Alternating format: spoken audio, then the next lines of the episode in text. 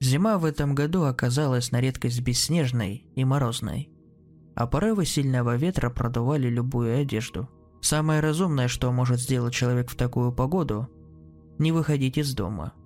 Так я и поступил этим вечером. Запасаясь бутылкой коньяка и черным шоколадом, я засел за компьютером. Поговаривают, что пить в одиночестве – это первый признак грядущего алкоголизма.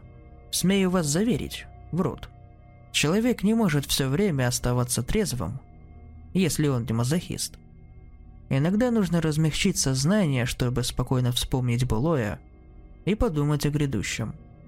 Шумные компании для этого не подходят. В них никто никогда не оставит тебя один на один со своими мыслями. Для воспоминаний и размышлений необходимо три составляющих.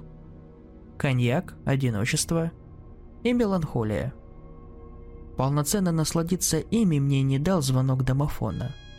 Неспешной походкой, успевшей стать шаткой от нескольких бокалов коньяка, я поплелся в прихожую. Более подходящего времени для своего визита ночной гость выбрать не смог. Сняв трубку домофона, я грубо произнес. «Что нужно?» «Пусти, милок, погреться», — ответил мне очень ласковый голос старушки. Было в этом голосе нечто особо теплое, родное, хорошо знакомое. На какое-то мгновение мне показалось, что я говорю с собственной бабушкой.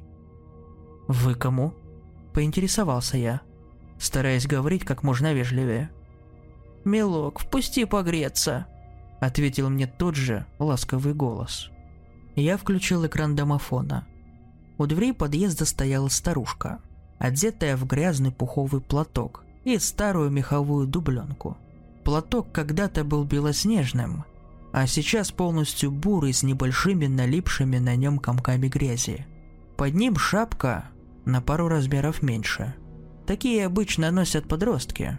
Она выглядела абсолютно беспомощной, замерзшей и обреченной умереть от холода, если я не впущу ее в подъезд. В моем воображении появилась картина, как дворник утром находит ее окоченевшее тело. Потом вокруг тела образуется толпа зевак. Затем уже я, выходя из дома, вижу мертвое тело несчастной, всем брошенной старухи, жизнь которую я мог спасти нажатием одной кнопки. «Пусти, милок, погреться», – произнес ласковый родной голос. Я не мешкая нажимаю кнопку. Открываю дверь в подъезд – Продолжить пить мне полностью расхотелось. Порывшись 20 минут на кухне, я нашел банку с растворимым кофе. Банка, конечно же, была на столе, прямо перед глазами. Но где же еще может быть вещь, которую долго ищешь? Включив газовую плиту на максимум, я направился набирать чайник. Раздался дверной звонок. Да уж, сегодня ночь визитов. Заглянув в глазок, я увидел ту же самую старушку, которую недавно впустил в дом. «Пусти, милок, погреться», – произнес невероятно ласковый, самый родной и близкий голос. А в голове вновь появлялись картинки, как я утром направляюсь в магазин и нахожу прямо перед своей дверью тело несчастной старой женщины. Тело женщины, которое я бы мог спасти. Не будь я такой эгоистичной мразью. Мне всего лишь нужно было впустить ее в квартиру. Волны раскаяния накатили на меня, а на глазах выступили слезы. «Милок, впусти погреться», – произнес самый родной голос на свете, оборвав мое видение. Поворачивая дверной замок, я был полностью уверен, что открываю дверь своей бабушке, тело которой я найду утром прямо у двери, если не впущу сейчас. Моя рука замерла. Когда замок был уже наполовину открыт, в душе раздалось очень нехорошее предчувствие, которое мой разум, отуманенный коньяком, не мог осмыслить. В происходящем было что-то абсолютно неправильное. Повернув замок в исходное положение, я отшатнулся от двери. Ко мне начало возвращаться ощущение реальности. Я вспомнил, что моя бабушка умерла, когда мне было 11 лет а впустить себе в квартиру просит абсолютно незнакомая женщина. «Пусти, милок, погреться!» Вновь произнес тот же, ласковый и родной голос.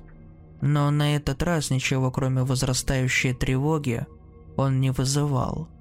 Так и не решившись открыть или отойти от двери, я стоял возле нее 15 минут. А просьбы звучали и звучали. Тон голоса оставался все так же ласковым, что не на шутку пугало.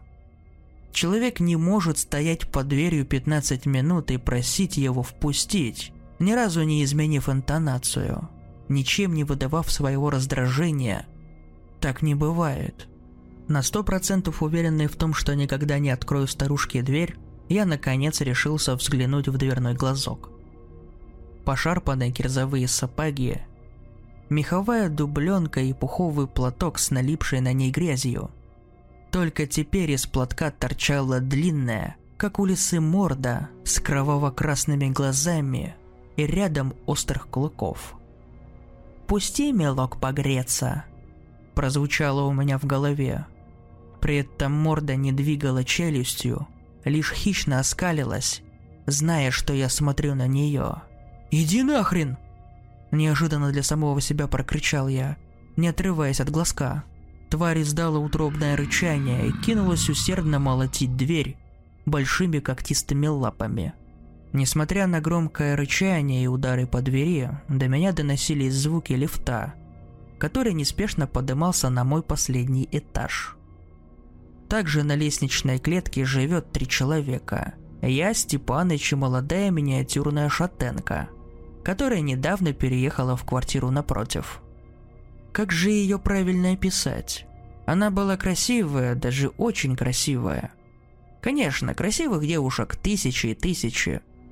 Но ее среди них выдавало то, что при ее появлении вокруг будто становилось больше света и тепла – Лифт остановился.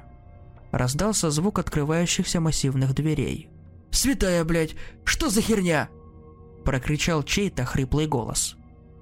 Наверное, даже миниатюрные шатенки матерятся, и иногда у них бывают хриплые голоса. Наверное. Но вот не узнать фирменную манеру речи Степаныча я не мог. Степанычу было 62, он был мужиком невысокого роста и обладал добродушным, располагающим к себе характером. За семь лет жизни в этой квартире я никогда не видел его полностью трезвым. Нет, Степаныч не был классическим алкоголиком. Всегда выглядел вполне аккуратно, постоянно подрабатывал на разных халтурках и никогда не был замечен валяющимся в отрубе на лужайке. Просто Степаныч пил, пил каждый день и обязательно с утра, будто выполняя какие-то неведомые мне заповеди алкогольного бога. Когда я его спросил о причинах его пристрастия, он рассказал о том, что хоть и пьет понемногу, но почти каждый день вот 11 лет, начиная со смерти его жены.